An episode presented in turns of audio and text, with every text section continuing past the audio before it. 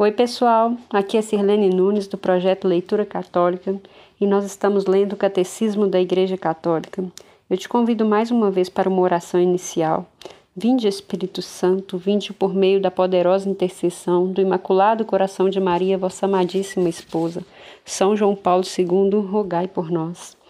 Olha, meus irmãos, hoje nós vamos dar início à segunda sessão do catecismo. E assim, já iniciando esse áudio, eu quero dizer que eu eu estou muito feliz. E você que está aqui também tem muitos motivos para estar feliz, porque se nós, né, não sei você que está me acompanhando, mas se esporadicamente havíamos lido um ou outro parágrafo do catecismo, a partir desse áudio de hoje, dessa leitura de hoje, nós vamos estar lendo 200 parágrafos, né? Porque nós estamos agora iniciando aqui o vamos iniciar hoje na leitura do 185, né? E vamos passar do parágrafo 200. Então nós já lemos 200 parágrafos, olha que legal, né? Nós já conhecemos 200 parágrafos aqui da nossa fé, da nossa doutrina católica. Isso é muito bom, né? Glória a Deus pela sua vida que está acompanhando, pelo seu sim nesse projeto. É, nós falamos lá na primeira sessão, que nós começamos bem lá no início, né? É, o eu creio, nós cremos, né? Que foi o, o título central, e aí nós falamos muito sobre o, o quando a, o homem, a pessoa passa a crer, sobre a, o sentido de crer, e nós finalizamos o, o áudio passado falando sobre o símbolo dos apóstolos, né? O credo, e o credo também símbolo niceno constantinopolitano.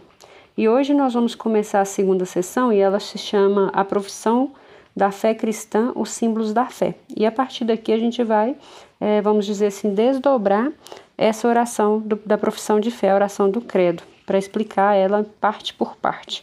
Né? Nós não vamos ler tudo de uma vez, obviamente, né? vamos por partes aqui, fazendo um entendimento de tudo que está proposto aqui. Vamos à leitura? Parágrafo 185. Diz assim: Quem diz creio diz: dou minha adesão àquilo que nós cremos. A comunhão na fé precisa de uma linguagem comum da fé, normativa para todos e que una na mesma confissão de fé.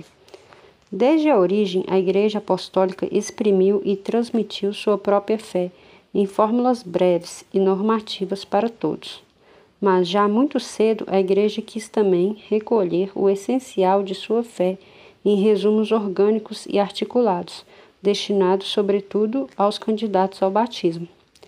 Esta síntese da fé não foi elaborada segundo as opiniões humanas, mas da Escritura inteira recolheu-se o que, o que existe de mais importante para dar na sua totalidade a única doutrina da fé.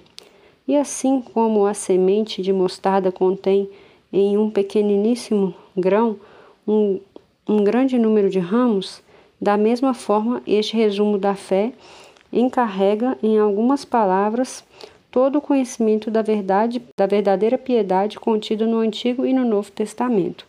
Aqui essa foi uma citação de Cirilo de Jerusalém. Estas sínteses da fé chamam-se profissão de fé, pois resumem a fé que os cristãos professam. Chama-se credo, em razão da primeira palavra em que normalmente começam creio. Denomina-se também símbolo da fé. A palavra grega símbolon significa a metade de um objeto quebrado, por exemplo, um sinete, que era apresentado como sinal de reconhecimento. As partes quebradas eram juntadas para se verificar a identidade do portador. O símbolo da fé é, pois, um sinal de reconhecimento e da comunhão entre os crentes. Símbolon passa em seguida a significar coletânea, coleção ou sumário. O símbolo da fé é a coletânea das principais verdades da fé. Daí o fato de ele servir como um ponto de referência primeiro e fundamental da catequese. A primeira profissão de fé é feita por ocasião do batismo. O símbolo da fé é inicialmente o símbolo batismal. Uma vez que o, que o batismo é dado em nome do Pai, do Filho e do Espírito Santo, como fala em Mateus 28, 19. As verdades de fé professadas por ocasião do batismo, do batismo estão articuladas segundo suas referências às três pessoas da Santíssima Trindade.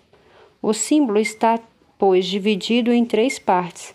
Primeiro fala-se da primeira pessoa divina e da obra admirável da criação em seguida da segunda pessoa divina e do mistério, do mistério da redenção dos homens, finalmente da terceira pessoa divina, fonte e princípio de toda a santificação. Esses são os três capítulos do nosso selo batismal. Esse foi um trechinho de Santo Irineu, né, explicando como que está dividida, como que é a composição, né, do, do credo. Né? Então vai falar das três pessoas da Trindade, né, Pai, Filho e Espírito Santo, nessa ordem, né, primeiro do Pai, depois do Filho depois do Espírito Santo. Essas três partes são distintas, embora interligadas. Segundo uma comparação usada com frequência pelos padres, chamamos-las de artigos pois, da mesma forma em que nossos membros existem certas articulações que os distinguem e os separam, assim também nossa profissão de fé. Com acerto e razão, se deu o nome de artigos às verdades em que devemos crer especificamente e de forma distinta. Segundo uma antiga tradição, já atestada por Santo Ambrósio, também se costuma contar doze artigos do Credo, simbolizando com o número dos apóstolos o conjunto da fé apostólica. É, aqui também achei bem legal essa parte, né? São 12 artigos, fazendo uma analogia, né, uma comparação aí com o número dos 12 apóstolos. As profissões ou símbolos de fé têm sido numerosos ao longo dos séculos e em resposta às necessidades das diversas épocas. Os símbolos das diferentes igrejas apostólicas e antigas. O símbolo Kikunki dito de Santo Antanásio, a profissão de fé de certos concílios, como o de Toledo, de Latrão, o de Leão e o de Trento, ou de certos papas, como a Fides Damase, profissão de fé de São Damaso, ou Credo do Povo de Deus, de Paulo VI. Nenhum dos símbolos das diferentes etapas da vida da Igreja pode ser considerado ultrapassado e inútil. Eles nos ajudam a viver e a aprofundar hoje a fé de sempre por meio dos diversos resumos que dela têm sido feitos. Entre todos os símbolos da fé, dois ocupam um lugar particular, particularíssimo na vida da Igreja. O símbolo dos apóstolos, assim chamado por ser, com razão, considerado o resumo fiel da fé dos apóstolos, é o antigo símbolo batismal da Igreja de Roma. Sua grande autoridade vem do seguinte fato: ele é o símbolo guardado pela Igreja Romana, aquela onde Pedro, o primeiro apóstolo, teve sua sé e para onde ele trouxe a comunhão expressa da fé. É a opinião comum. O símbolo, denominado niceno-constantinopolitano, tem a sua grande autoridade no fato de ter resultado dos dois primeiros concílios ecumênicos, o que aconteceram em 325 e 381, né, os anos, né? Ainda hoje, ele é comum a todas as igrejas do Oriente e do Ocidente. Nossa exposição da fé seguirá os símbolos dos apóstolos, que constitui, por assim dizer, o mais antigo catecismo romano. Contudo, a exposição será completada por constantes referências ao símbolo niceno-constantinopolitano, muitas vezes mais explícito e mais detalhado. Como no dia do nosso batismo, quando toda a nossa vida foi confiada à regra de doutrina, acolhamos o símbolo da nossa fé, que dá a vida. Recitar com fé o credo é entrar em comunhão com Deus Pai, Filho e Espírito Santo. É também entrar em comunhão com a Igreja inteira, que nos transmite a fé no seio da qual cremos. Este símbolo é o selo espiritual e, e a a meditação do nosso coração e o guardião sempre presente. Ele é seguramente o tesouro da nossa alma. Então, pessoal, essa parte que nós lemos aqui até agora, ela traz algumas coisas interessantes, é como se fosse uma, uma pequena introdução do que nós vamos ver daqui para frente, né? Que, como eu disse, é como se fosse um desdobramento do, do da profissão de fé, né? Do, do credo. E nós vamos ver artigo a artigo daqui para frente. E aí eu achei super interessante tanto essa parte que explica que são 12 artigos, fazendo a referência aos 12 apóstolos, quanto quando nos traz a informação de que já houveram outros símbolos de fé ao longo da história, né, que representava aquele momento que a igreja vivia, né, ou seja, para precisar, para reafirmar em que a igreja acredita, é, papas, né, foram concílios foram sendo organizados de forma que gerava-se é, um, uma nova forma de orar, né? Aqui no começo explica que a igreja sempre esteve ligada a fórmulas, né? De oração. O que, que é fórmula? São orações é, prontas, né? Faz a oração por escrito e aí você repete. Então é, é interessante esse dado aqui também falando. E aí tá explicando, né? Por que, que esses dois que a gente tem hoje, eles são os mais é, difundidos na igreja, vamos dizer assim, que não são desprezados aqueles outros que foram feitos, mas esses dois que a gente usa atualmente na igreja são os que são mais difundidos em toda a igreja do mundo, né, tanto Oriente quanto Ocidente. É o símbolo dos apóstolos, que é aquele que a gente leu na, no áudio passado menor, né, o credo que a gente comumente reza na missa de domingo, e o Niceno Constantinopolitano, né, que é fruto de, de dois concílios ecumênicos. Né? Então, é, a, a, gente vai usar aqui nessa parte do catecismo, ele tá usando, eles usaram aqui para explicar o símbolo dos apóstolos, o menor, e algumas referências ao Niceno Constantinopolitano, porque ele é mais detalhado, como eu já havia falado antes. A gente vai ler aqui o comecinho do capítulo 1 e depois a gente vai parar e vamos lendo em partes para ficar mais fácil o entendimento e também não ficar muito longo o nosso áudio. O capítulo 1 é Creio em Deus Pai, é o parágrafo 198. Diz assim: Nossa profissão de fé começa com Deus, pois Deus é o primeiro e o último, como está em Isaías 44:6, o começo e o fim de tudo. O credo começa com Deus Pai, pois o Pai é a primeira pessoa divina da Santíssima Trindade.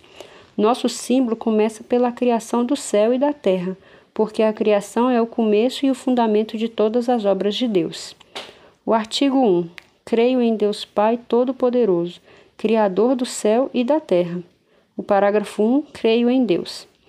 Creio em Deus. Esta primeira afirmação da profissão de fé é também a mais fundamental. O símbolo inteiro fala de Deus, e se fala também do homem e do mundo, falo pela relação que eles têm com Deus. Os artigos do credo dependem todos do primeiro, da mesma forma que os mandamentos explicitam o primeiro deles. Os demais artigos nos fazem conhecer melhor a Deus, tal como ele se revelou progressivamente aos homens. Os fiéis fazem primeiro profissão de crer em Deus. É, depois vem um, um subtítulo aqui que é Creio em um só Deus. É com estas palavras que se começa o símbolo niceno constantinopolitano. A confissão da unicidade de Deus, que tem sua raiz na revelação divina da antiga aliança é inseparável da confissão da existência de Deus e igualmente fundamental. Deus é único, só existe um Deus. A fé cristã confessa que há um só Deus por natureza, por substância e por essência. A Israel, seu eleito, Deus revelou-se como o único.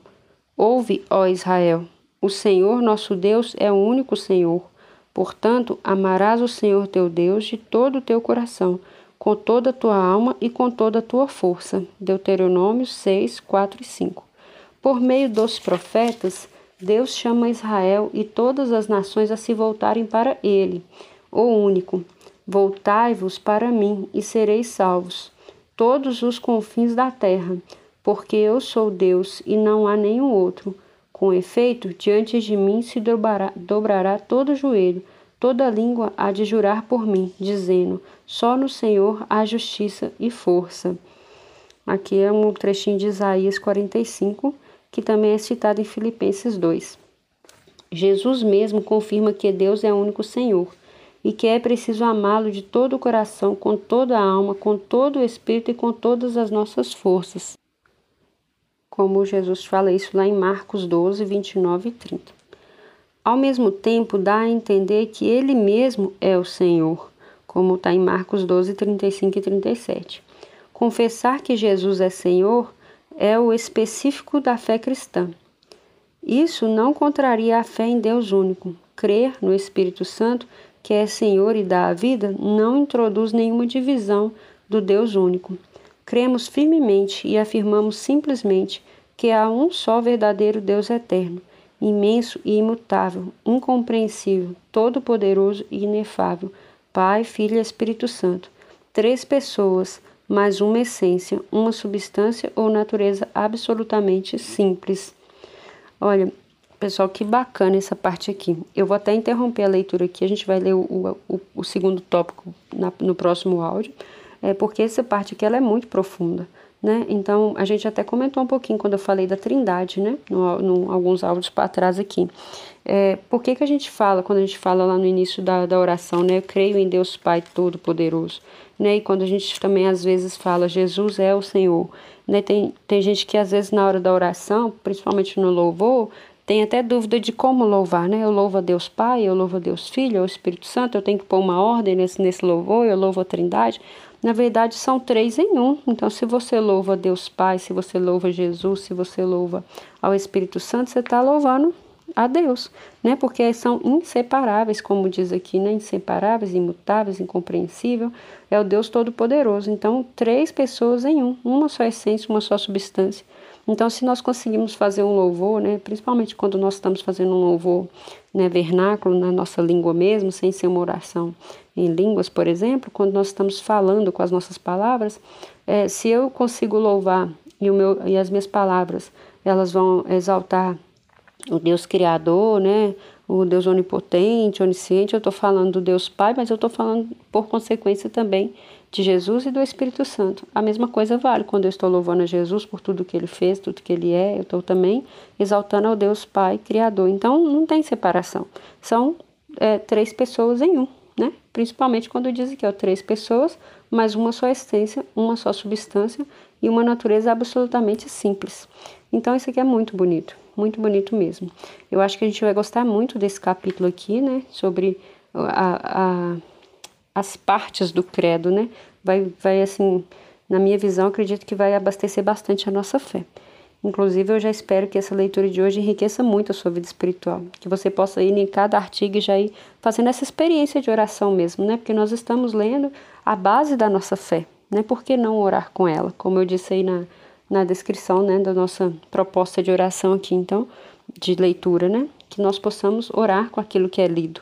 Então faça a sua oração hoje, né? Que tal fazer um louvor à Trindade, né? Deus Pai, Deus Filho Deus Espírito Santo, dizendo que você crê, né? Eu creio. Você crê? Deus te abençoe. Até a próxima.